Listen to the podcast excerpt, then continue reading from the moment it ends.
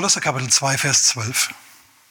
Wir sind mit ihm begraben in der Taufe, in ihm auch mit auferweckt durch den Glauben an die wirksame Kraft Gottes, der ihn aus den Toten auferweckt hat. Und euch, die ihr tot wart in den Vergehungen und der Unbeschnittenheit eures Fleisches, also in eurer Triebhaftigkeit und Unbeherrschtheit und so weiter, eurer Unfähigkeit zur Selbstdisziplin und diese Dinge, die hat er euch, die ihr so wart, die hat er mitlebendig gemacht mit ihm. Und er hat uns alle Vergehungen vergeben. Er hat den Schuldschein gegen uns gelöscht, der in Satzungen, in Geboten bestand, der gegen uns war, und hat ihn weggetan, aus unserer Mitte fortgeschafft, indem er ihn ans Kreuz nagelte. Jesus hat deine Sünden ans Kreuz genagelt. Um was geht's hier? Paulus sagt, die Taufe ist wie eine Beerdigung. Du kommst unter das Wasser. Blub im Namen des Vaters, des Sohnes und des Heiligen Geistes und dann kommst du wieder raus. Aber du kommst anders raus, als du reingegangen bist. Eigentlich ist es eine symbolische Handlung für das, wenn du zum Glauben kommst. Eigentlich wirst du getauft in den Leib Christi hinein. Und wenn du Christ wirst, dann wirst du in den Leib Christi hineingetauft. Die Wassertaufe ist nichts weiter als ein äußerliches Symbol für diese innere Taufe, die viel wichtiger ist. Also um was geht's? Du wirst in der Taufe begraben, du gehst als ein Dieb unter das Wasser, wirst begraben. Du gehst als ein Ehebrecher, als eine Gerüchteschleuder, als was weiß ich was, als ein linker Finger, ja, gehst du unter und dann bist du tot. Und dann kommst du wieder rauf. Aber es ist jetzt nicht mehr du, sondern du hast jetzt quasi im Wasser da unten Jesus angezogen. Und jetzt kommst du mit der Natur Christi aus dem Wasser raus. Das ist das Geheimnis des Christentums. Du bekehrst dich nicht zu Jesus, um dann Gebote abzuhaken. Punkt 1, Punkt 2, Punkt 3, war ich heute auch brav genug, sondern vielmehr geht es im Christentum um eine lebendige Beziehung zum Gott, dem Allmächtigen. Das ist ein Riesenunterschied. Du kannst eine lebendige Beziehung zu Gott haben. Und die kriegst du eben dadurch, dass du an Jesus glaubst. Also, wenn in deinem Herzen der Glaube Einzug gehalten hat, dass Jesus tatsächlich lebt, dass er auferstanden ist, dann bist du bereit, getauft zu werden. Vorher eher nicht. Wenn deine Mama dich dazu hinprügelt, lass dich jetzt endlich taufen, ja, du bist schon 63 oder irgendwie sowas, dann ist es, dann ist es das nicht. Sondern das musst du aus eigenem Antrieb heraus machen und aus Überzeugung. Du musst ein Überzeugungstäter sein. Amen. Es passiert was. Wenn du Christ wirst, dann verändert sich dein innerstes Wesen. Schau, jeder Mensch weiß, dass er Dreck am Stecken hat. Als ich kleiner Bub war, habe ich mir gedacht, Mensch, ich wünsche mir, ich könnte nochmal anfangen, so völlig neu, dann wäre ich so wie Jesus. Habe ich mir damals gedacht, da war ich vielleicht so sechs, sieben oder so. Damals ist mir schon gekommen, ja, habe ich im Kindergottesdienst offensichtlich mitgekriegt, dass mit Jesus was Besonderes ist. Und dass der irgendwie Reinheit zurückgeben kann und einen neuen Anfang stiften kann. Und das ist genau die Wahrheit, so ist es. Halleluja. Lass mir mal was über Gott und Wasser sagen. Eigentlich, ne, was sich da tut, ist, dass du ins Wasser gehst und wieder raufkommst. Das ist so was ähnliches wie ganz am Anfang passiert ist. Im 1. Mose Kapitel 1, Vers 2. Im Anfang schuf Gott Himmel und Erde.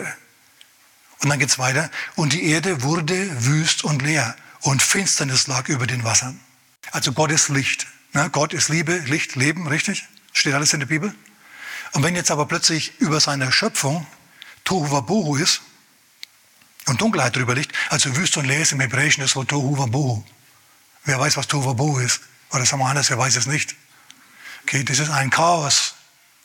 Das ist eine, eine Unordnung. Gott ist aber ein Gott der Ordnung, Gott ist ein Gott des Lichtes. Und jetzt plötzlich sehen wir, dass auf der Schöpfung eine Katastrophe stattgefunden hat. Offensichtlich hat zwischen Vers 1 und Vers 2 im ersten Buch der Bibel eine kataklysmische Katastrophe stattgefunden. Kann man viel darüber spekulieren, könnte ich einen ganzen Tag darüber reden, mache ich aber nicht, spare ich mir. Wir halten auf jeden Fall eines fest. Der Erde ist es dreckig gegangen. Und sie war unter Wasser, so wie du im Taufwasser verschwindest als Sünder. Und dann hat Gott, es, hat der Heilige Geist auf dem Wasser geschwebt und dann hat Gott angefangen zu sprechen. Wasser geht zurück und das Land kommt wieder rauf. Und dann ist das Land quasi aus der Taufe, aus dem Wasser raufgekommen und die Welt hat einen neuen Anfang bekommen. Alles klar? So die ganze, die ganze Erde, das, das, der ganze Planet war mal getauft, ist mal getauft worden, ist wieder rausgekommen aus diesem Taufwasser sozusagen und hat einen neuen Anfang bekommen. Mit seiner Zeit Adam und Eva. Aber wir wissen, dass die sie auch verbockt haben.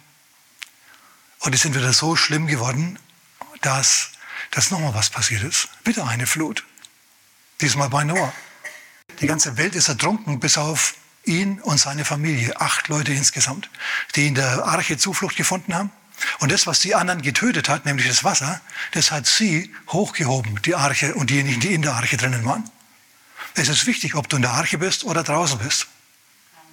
Schau, unser Noah ist Jesus und unsere Arche ist die Gemeinde Christi. Und du kannst sagen, ja, es ist Regen, ich muss, nicht in, in, muss mich keiner Gemeinde anschließen, ich muss kein Christ werden und so weiter, es wird schon alles gut gehen. Du, was ist, wenn, äh, wenn Gericht Gottes kommt? Wenn du in der Arche bist, wenn du zur Familie von Noah gehörst, zur Familie Christi gehörst, dann wirst du zwar auch nass geregnet, aber du bist in der Arche. In anderen Worten, die Arche wird nass, aber nicht du. Und das, was andere wegschwemmt, das hebt dich hoch. Okay, Wasser, Wasser, Wasser, Gott und Wasser. Gott hat eine Faszination für Wasser, scheint mir. Gott hat zwar den Menschen aus dem Staub der Erde geschaffen, aber ich habe nachgeschaut, die Enzyklopädie Britannica sagt, dass der menschliche Körper zu 60 Prozent aus Wasser besteht. Du bist also mehr Wasser als alles andere. Wir können, wir können länger ohne Essen auskommen als ohne Trinken. Wir müssen trinken. Wasser ist eine interessante Sache. Wasser ist lebensnotwendig, okay, aber zu viel Wasser ist Gericht. Zu viel Wasser ist schädlich. Zu viel von allem ist schädlich irgendwo. Aber zu viel von Wasser ist erst recht schädlich, weil du nämlich ertrinken tust nach einer gewissen Zeit. Ne? Im Swimmingpool ist es wunderbar. Der ist schön blau, die Sonne strahlt dir auf den Bauch, ja, und äh, es glitzert alles, weil es ja alles schön gekachelt ist oder blau angestrichen ist. Du schwimmst, das ist alles sichtbar, du weißt, was Sache ist. Aber wenn du mal 1000 Kilometer draußen auf dem Pazifik bist und in Richtung China schwimmst, sagen wir von Hawaii aus, dann sieht die Sache schon ganz anders aus. Dann ist plötzlich viel zu viel Wasser da und dann, und dann hast du es nicht mehr so gern. Stimmt's oder stimmt's? Als seinerzeit der Pharao die Ägypter ähm, aufgestachelt hat. Und die Israeliten haben sie versklavt. Und der Pharao Ströme von Blut hat fließen lassen. Kam Mose an und hat gesagt, lass mein Volk ziehen. Wenn du das nicht magst, dann verwandle ich deinen Strom in Blut. Und genau das hat er gemacht. Der Pharao hat gesagt, nein, ich lasse lass Israel nicht ziehen hat Moses einen Stab über Israel, über äh, die Wasser von Ägypten ausgestreckt und dann ist das Ganze zu Blut geworden. Jemand, der Blut, Ströme von Blut fließen lässt, der hat zum Schluss nichts mehr anderes als Blut zu trinken, meine Damen und Herren. So eine Sache. Und dann sind wir am Roten Meer, wieder Wasser. Übrigens, das Rote Meer, sagt das Wort Gottes, die Teilung des Roten Meeres und der Zug der Israeliten durchs Rote Meer ist auch ein Symbol für die Taufe. Die haben die Sklaverei verlassen das Sklavenjoch in Ägypten und sind dann an die Wüste, durch die Wüste und ans Rote Meer gezogen. Und das Rote Meer hat sich für sie geteilt und sie sind trockenen Fußes durchgezogen. Das ist wunderbar. Und als dann der Pharao mit seinen Soldaten gedacht hat, was die können, können wir auch, und er ist hineingeritten in diese Wasserschlucht, links und rechts die großen Wände aus Wasser, sind diese Wasserströme plötzlich über ihm, die Wände über ihm zusammengekracht. Für die einen war das Wasser Rettung, für die anderen war es der Tod, für die anderen war es Gericht. Also auch wieder eine Form von Taufe. Später, eine Generation später, mussten sie dann nochmal durchs Wasser, als das Volk Israel Kanaan eingenommen hat. Wir sind schon längst raus aus Ägypten. Mussten sie nochmal durchs Wasser. Und zwar kamen sie an den Jordan hin. Da sollten die Priester mit der Bundeslade hinein sich stellen. Und als sie das gemacht haben, ist plötzlich das Wasser immer weniger geworden und weniger und weniger und weniger, weil ganz weit weg ein Damm irgendwie plötzlich entstanden ist.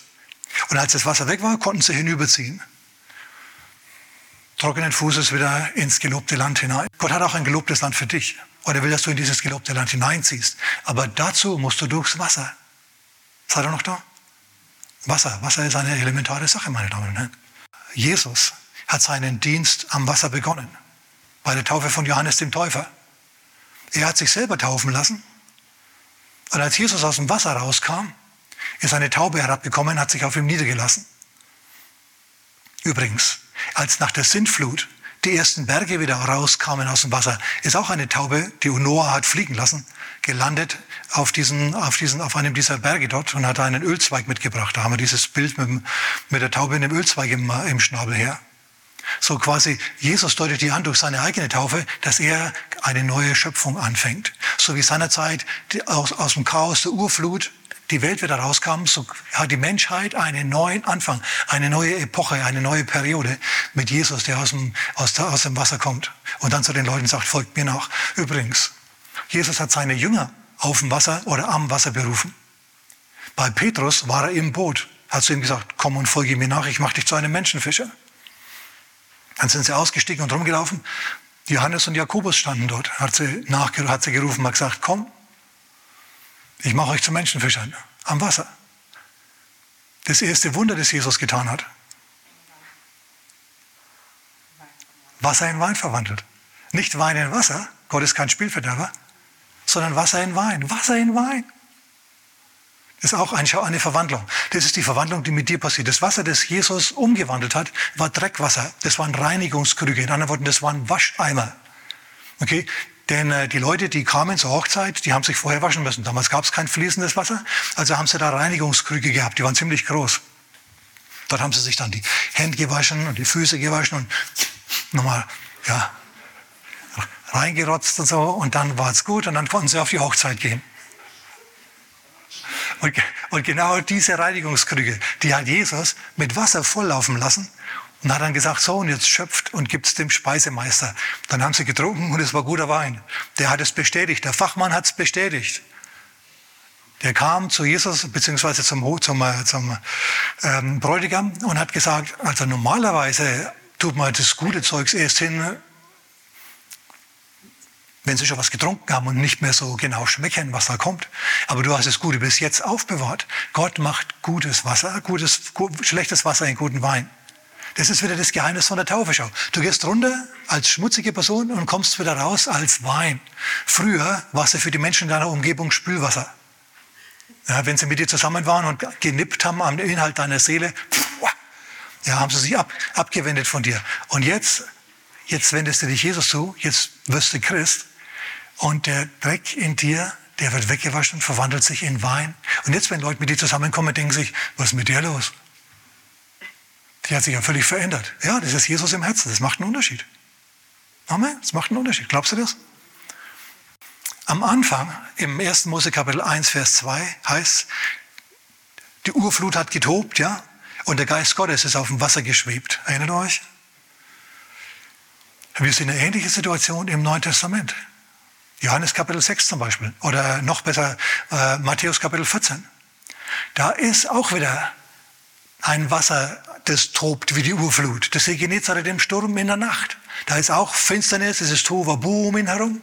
Aber wer geht auf dem Wasser? Diesmal schwebt nicht der Geist Gottes auf dem Wasser, sondern diesmal geht Jesus auf dem Wasser. Diesmal ist es nicht die dritte Person der Gottheit, sondern die zweite Person der Gottheit. Geht auf dem Wasser, geht wie der Geist Gottes auf der Urflut, so ist jetzt Jesus auf der Urflut, auf dem tobenden Chaoswasser des Sees Genezareth unterwegs in der Nacht. Und er kommt an seine Jünger hin und die denken, er ist ein Geist. Der klabaute Mann, der kommt und holt uns. Wir sind geliefert. Und Jesus sagt, hey, fürchtet euch nicht, ich bin's. Und dann passiert was. Oh, das spricht zu uns heute Morgen. Jetzt pass mal auf, was passiert. Petrus, der von Jesus ja im Boot seiner Zeit berufen worden ist, Lukas Kapitel 5, der ist jetzt auch wieder im Boot. Jesus ist jetzt nicht im Boot, sondern Jesus ist außerhalb des Bootes. Aber, aber Petrus weiß aus Erfahrung mit Jesus, dass Jesus sich mit Wasser auskennt, mit Stürmen auskennt, mit diesen Dingen.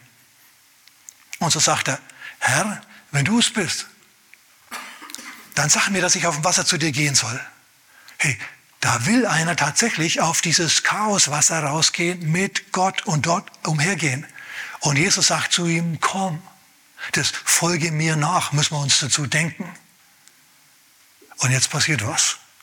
Jetzt steigt Petrus in diesem tobenden Sturm. Es geht auf und es geht ab und der Wind peitscht, peitscht ihn, der Regen peitscht ihm ins Gesicht. Aber er schwingt sich über die Reling und er fängt an loszulaufen. Und er tut Dinge, die ein normaler Mensch nicht tun kann. Er tut Dinge in der Kraft Gottes, die nur Gott tun kann. Okay, Jesus hat zu ihm gesagt, komm. Und es hat ihm gereicht. Und Jesus sagt zu dir heute, komm. Hörst du ihn? Jesus sagt zu dir, komm. Und wenn du dann kommst, dann geht er mit dir auf der Chaosflut deines Lebens umher. Schau, Jesus dominiert die Chaosflut, die Urflut des Chaos. Er, es macht ihm nichts aus. Ja, natürlich. Er ist auch nass, er ist mitten in diesen Umständen drinnen, aber diese Umstände beherrschen ihn nicht, sondern er beherrscht sie. Und jetzt sagt er zu dir, komm, und wenn du ihm nachfolgst, dann teilst du sein Schicksal. Okay, dann ziehst du dir quasi den Christus an und dann bist du unterwegs mit ihm und dann geht's auch mit dir aufwärts. Und wenn sich das Leben runterdrückt, dann gehst du wie ein Korkmännchen wieder hoch. Okay, und gehst mit Jesus auf dem Wasser. Tust Dinge, die du eigentlich gar nicht tun kannst. Hast Gebetserhörungen, dass andere den Kopf schütteln und sich denken, was ist denn da los? Halleluja, so ist es. Jesus sagt sogar in äh, Johannes Kapitel 14, äh, wer mir nachfolgt, wer an mich glaubt, der wird dieselben Dinge tun, die ich tue, dieselben Werke und größere tun, als wie ich tue. Lass dir das mal auf die Zunge zergehen. Jesus ist auf dem Wasser des Lebens, auf dem Wasser des Chaos gegangen, hat das Chaos dominiert. Und du sollst in Gottes Namen in deinem Leben herrschen, nicht mehr beherrscht werden von deinen Trieben, nicht mehr beherrscht und versklavt werden von verschiedenen Süchten und sonst was, Abhängigkeiten und diesen Dingen. Jesus macht dich frei von diesem Zeug. Übrigens, genau, weil ich gerade dran denke. Ich habe ein Bild von Jesus, hat heimlich ein Engel aufgenommen. Da, da okay, seht ihr das? Da ist Jesus auf dem Wasser. Na, er geht gerade den Leuten entgegen. Sieht er irgendwie aus, wie wenn er eingeschüchtert wäre von diesem Sturm? Nö, oder? Der sieht ziemlich aus, als hätte er ziemlich die Kontrolle. Dem fehlen gerade noch die Colts. Sturm, geh her, ich bin schneller als du. Okay, Amen, okay. Jetzt machen wir mit dem Bild hier weiter. Wieder eine Taufszene am Jordan, ein künstlerischer Eindruck. Dass Gott was mit Wasser hat, das haben wir jetzt schon gemerkt. Als er den Jüngern wieder begegnet, sitzt Jesus am Wasser. Die Jünger sind wieder auf dem Wasser. Sie versuchen wieder was zu fangen. Sie haben nichts gefangen als Fischer. Jesus sagt ihnen, lasst euer Boot, euer Netz da und dort hinab. Und dann fangen sie und alles ist gut. Und dann isst Jesus Fisch. Wisst ihr, was Jesus gemacht hat? Er hat Brot gegessen und er hat Fisch gegessen nach der Auferstehung. Das ist bezeugt. Jesus hat was mit Fisch. Denn erinnert euch, er hat Brot und Fische vermehrt. Einmal hat er 5000 gespeist, einmal 4000. Finde ich alles ganz interessant. Jesus und Wasser hat was. Amen. Wenn du an Jesus glaubst, wenn du zum Glauben an Jesus durchdringst, dann sitzt du in einer Arche. Und das, was den Untergang der Welt verursacht, hebt dich hoch. Bist du noch da? Das machst nicht du, sondern das macht er. Das ist eine Herablassung und eine Gnade Gottes. Jesus sagt der Frau am Brunnen etwas. Was sagt er ihr? Er sagt, wenn du an mich glaubst, wenn du wüsstest, wer ich bin, dann würdest du mich bitten und ich würde dir Wasser des Lebens geben. Bitt du heute Jesus um Wasser des Lebens. Amen. Okay. Und vielleicht noch was, nicht nur Jesus und nicht nur Gott der Vater und der Heilige Geist haben es mit Wasser. Paulus wusste auch, dass am Wasser was los ist. In Apostelgeschichte Kapitel 16 ist er in Philippi. Und es gibt dort keine Synagoge, wo er predigen könnte. Und er denkt sich, ja, wo könnte was los sein? Und er geht zum Fluss. Down by the river. Und genau da findet er Leute, die an Gott glauben. Und dort predigt er dann oder dort spricht er mit Leuten und dann bekehren sich Leute. Also die Gemeinde in Philippi hat ihren eigentlichen Anfang an einem Fluss, auch wieder am Wasser. Ich fand es also recht interessant. Okay, gut, aber jetzt lassen wir noch ein paar, paar Sätze über die Taufe an sich sagen. Denn wir haben es jetzt mit Wasser gehabt, wir haben die, die Besonderheit schon erkannt jetzt. Lass mir jetzt noch was zur Taufe sagen. Wir haben eine, eine, eine Beauftragung Christi. Und zwar in Matthäus Kapitel 28, Vers 18 sagt Jesus, mir ist alle Macht gegeben im Himmel und auf Erden. Deswegen geht ihr hin und macht zu Jüngern alle Völker, sie taufend und lehrend alles zu halten, was ich, Ihnen, was ich euch geboten habe. Jetzt, Taufe geht schnell, Lehre ist lebenslang. Da musst du wieder und wieder kommen und hören. Denn Gott hat immer wieder was Neues zu sagen. Weißt du das? Also ich lese jetzt die Bibel seit 40 Jahren, meine Damen und Herren, seit 41 Jahren. Und wisst ihr was? Ich komme über Bibelstellen, die ich tausendmal gelesen habe, mindestens. Und mir fallen Sachen auf, die ich vorher nicht gesehen habe. Die Bibel ist nicht nur vielschichtig, sondern die ist multischichtig. Ich meine, die hat es richtig drauf. Verstehst du? Da sind Schichten drinnen, die, da denkst du dir, ja, sag mal. Entdeckst immer wieder was Neues. Das ist wunderbar. Okay, also das ist die Aufgabe. Einerseits zu taufen, andererseits zu lehren. Und jetzt lassen wir was sagen. Die Taufe ist kein mystischer Akt, der dich in irgendeiner Form noch weiter verändert. Er ist ein Gehorsamsakt und Gott lächelt dich an, wenn du dich taufen lässt. Das ist wunderbar. Aber es ist nicht so, dass du dann eine mystische Erfahrung mit Gott machst oder so. Ich hatte schon Leute, die kamen zu mir und haben gemeint, Pastor, ich muss getauft werden, dann dringe ich durch zu einer näheren, dichteren, engeren Beziehung zu Gott. Ich habe zu denen gesagt, nee, das tust du so nicht. Nicht durch eine magische Handlung vollziehst du das, sondern dadurch, dass du die Lehre aus dem Wort Gottes dir aneignest und danach lebst. Dann erlebst du schon, wie Gott ein Gebet hört und wie sich was tut in deinem Leben. Ja, tauf mich trotzdem. Also habe ich ihn getauft und dann war er glücklich und froh, wie die Maus im Haferstroh. Und dann habe ich gehört, hat er sich irgendwann von irgendjemand anderem nochmal taufen lassen. Ich habe mir gedacht, siehst du, genau, das ist die falsche Erwartungshaltung dran. Im Markus-Evangelium, da äußert sich Jesus etwas umfassender über den Missionsbefehl. Und da sagt er, wer an mich glaubt und getauft wird, der wird gerettet werden. Wer nicht glaubt, wird verdammt werden. Da fehlt die Taufe in dem zweiten Teil des Satzes. Hast du das gemerkt? Wer glaubt und getauft wird, wird gerettet werden, kriegt ein neues Leben und alles. Wer nicht glaubt, wird verdammt werden. Die Taufe ist nicht heilsnotwendig. Schau, der, ähm, der Mann, der am Kreuz hing seinerzeit, neben Jesus, der, der Räuber am Kreuz neben Jesus. Einer hat ihn verflucht und rumgespuckt und der andere hat gemeint, Jesus, wenn du in dein Reich kommst, dann denk an mich. Und Jesus hat nicht zu ihm gesagt, ja, aber lass dich vorher taufen. Denn wie hätte man das machen sollen? Er war ja angenagelt, er konnte nichts mehr tun, der konnte nicht mehr weggehen. Der war jetzt dabei zu sterben. Und genau das ist passiert. Er war trotzdem gerettet. Jesus sagt zu ihm, wahrlich, ich sage dir, du wirst mit mir im Paradies sein. So, die Taufe ist kein, keine mystische Handlung. Die Taufe bringt dich nicht geistlich weiter oder so. Die Taufe ist nichts anderes als ein öffentliches Bezeugen vor Gott und der Welt und der Unterwelt, dass du Christ bist und den Rest deines Lebens mit Jesus gehst. Alles klar? Das ist wichtig, dass wir das festhalten und da nicht irgendwie eigenartige Gedanken haben. Das Tor zu einer tieferen Beziehung ist der Glaube. Und der Glaube kommt aus dem Hören, aus dem Hören von Gottes Wort. Sagt Römer, Kapitel 10, Vers 17. Amen. Okay, jetzt lass mich noch zum 1. Korinther mit uns gehen. 1. Korinther, Kapitel 12. Denn nur, nur getauft zu werden, das wird zu wenig. So, 1. Korinther Kapitel 12 und ich lese ab Vers 12. Denn wie der Leib einer ist und der Leib viele Glieder hat, alle Glieder des Leibes aber, obgleich viele ein Leib sind, so auch der Christus. Du und ich, wir sind Glieder am Leib Christi. Jesus ist das Haupt, der ist in den Wolken sozusagen, aber der Rest seines Leibes, du und ich, wir sind hier unten auf der Erde. Und ich sage mal, jeder Christ, der stirbt, ja, jeder Christ, der zum Herrn geht, der verschiebt den Leib Christi ein bisschen nach oben. So ein gewisser Teil vom Leib Christi ist schon oben, ja. Aber du und ich, wir sind hier unten und ein funktionierender Leib Christi ist hier unten auf der Erde. Und da bist du als Christ ein Teil davon. Du bist entweder ein Auge oder ein Ohr oder eine Hand oder ein Fuß. Und darüber spricht Paulus jetzt hier.